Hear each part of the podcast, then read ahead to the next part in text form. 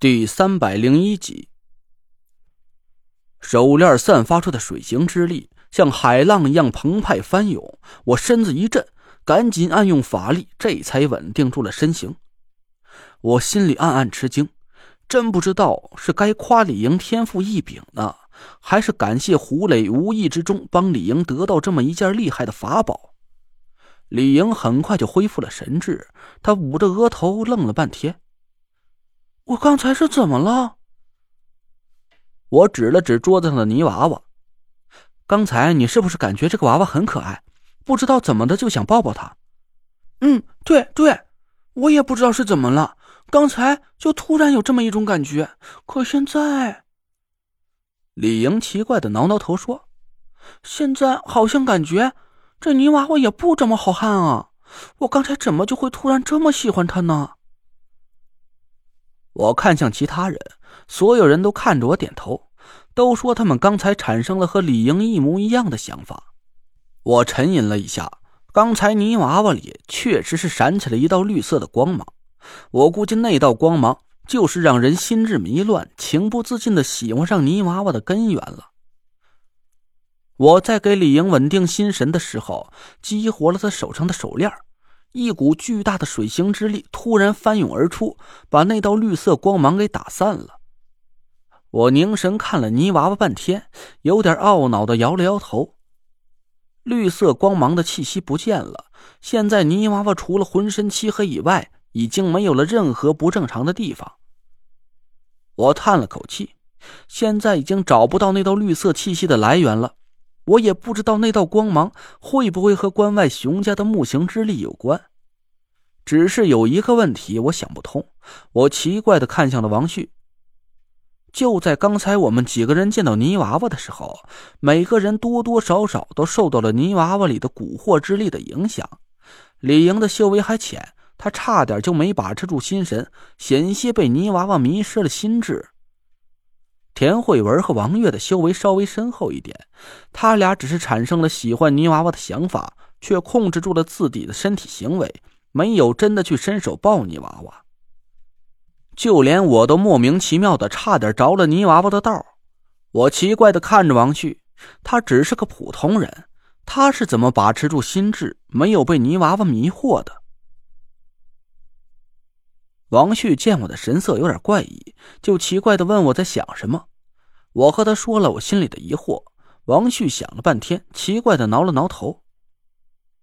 我也不知道啊，哎，是不是？嘿，我上了岁数，喜欢小娃娃的心情就比你们年轻人差了一点，所以才没被他控制心智啊。我还没等说话，王月就朝王旭翻了翻白眼儿。算了吧，您呢？就您喜欢小孩的那种心情，可比我们年轻人翻了不知道几倍了。您不是一天到晚就催着我结婚生孩子，家里的房子都让你摆满了各种各样的布娃娃了。嘿嘿，也对啊。那你什么时候结婚生子啊？给我个准信儿，也让我放心呢。王旭假公济私，趁机逼婚。王月干脆转过头不去理他。我们几个人都笑了起来。王旭想了半天也没想明白，他到底为什么没被泥娃娃蛊惑。王月突然回过头来，若有所思的看着他。爸，你是不是拿了累赘的符箓放在身上了？哎，对啊，你不说我都忘了。今天山猫给了我这张符，说是陈大师画的，我就赶紧揣兜里了。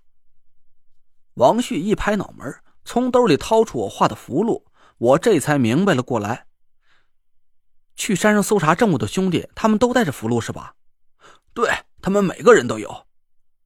我心里是暗呼侥幸，出了一身的冷汗呢。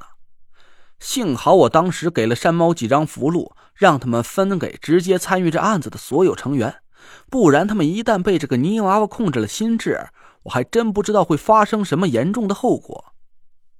虽然我不知道是有人真的去抱了泥娃娃会发生什么事儿，但是我敢肯定，那绝对不可能是个好事儿。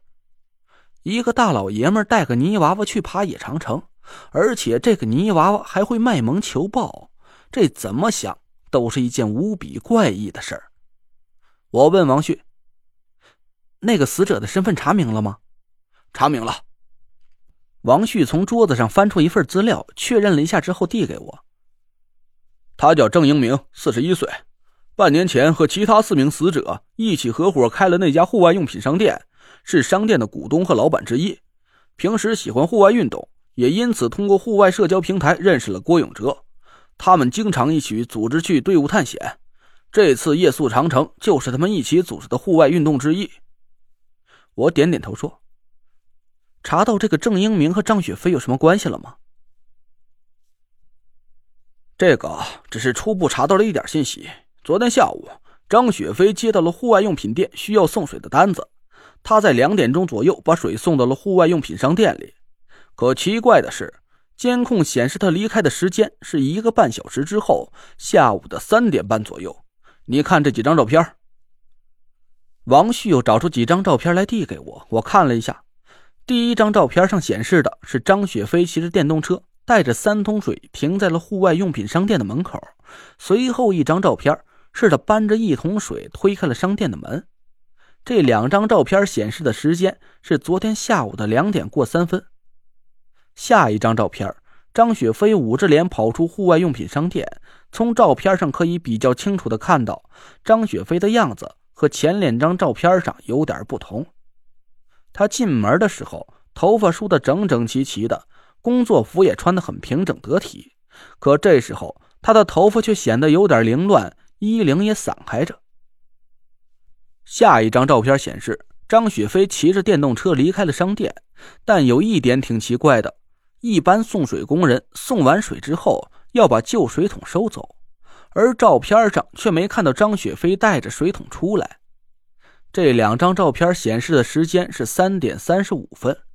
距离他送水进户外商店已经过了整整一个半小时，我皱着眉头看着王旭说：“王叔，我可不可以这么推断？张雪飞进入商店到他离开的这一个半小时的时间里，他可能是遭受了商店里员工不友好的对待，甚至有可能是有人对他实施了侵犯。”王旭摸着下巴点点头说：“这个推断可以作为一个调查的方向。”但在没有铁证之前，还不能妄下结论。不过，应该很快就会有佐证这个推断的其他证据了。我们的同事已经把张雪飞的尸体送去解剖尸检了，具体尸检报告应该再有一个小时左右就能出来。我放下几张照片，心里挺不是滋味的。其实啊，从这几张照片上反映的情况来看。再加上张雪飞身穿红衣吊死在家里，然后变成了厉鬼，引来了天雷，把五个死者劈死在山顶。我相信我的推断应该是不会错的。张雪飞是个很可怜的女人，她很有可能是被这五个人侵犯之后，失去了活下去的信念，这才被人蛊惑，用了阴门双开的邪术，变成了红衣厉鬼。我叹了口气。我不知道郭永哲知道事情真相之后，他会不会伤心到崩溃？毕竟张雪飞算是他很喜欢的人吧。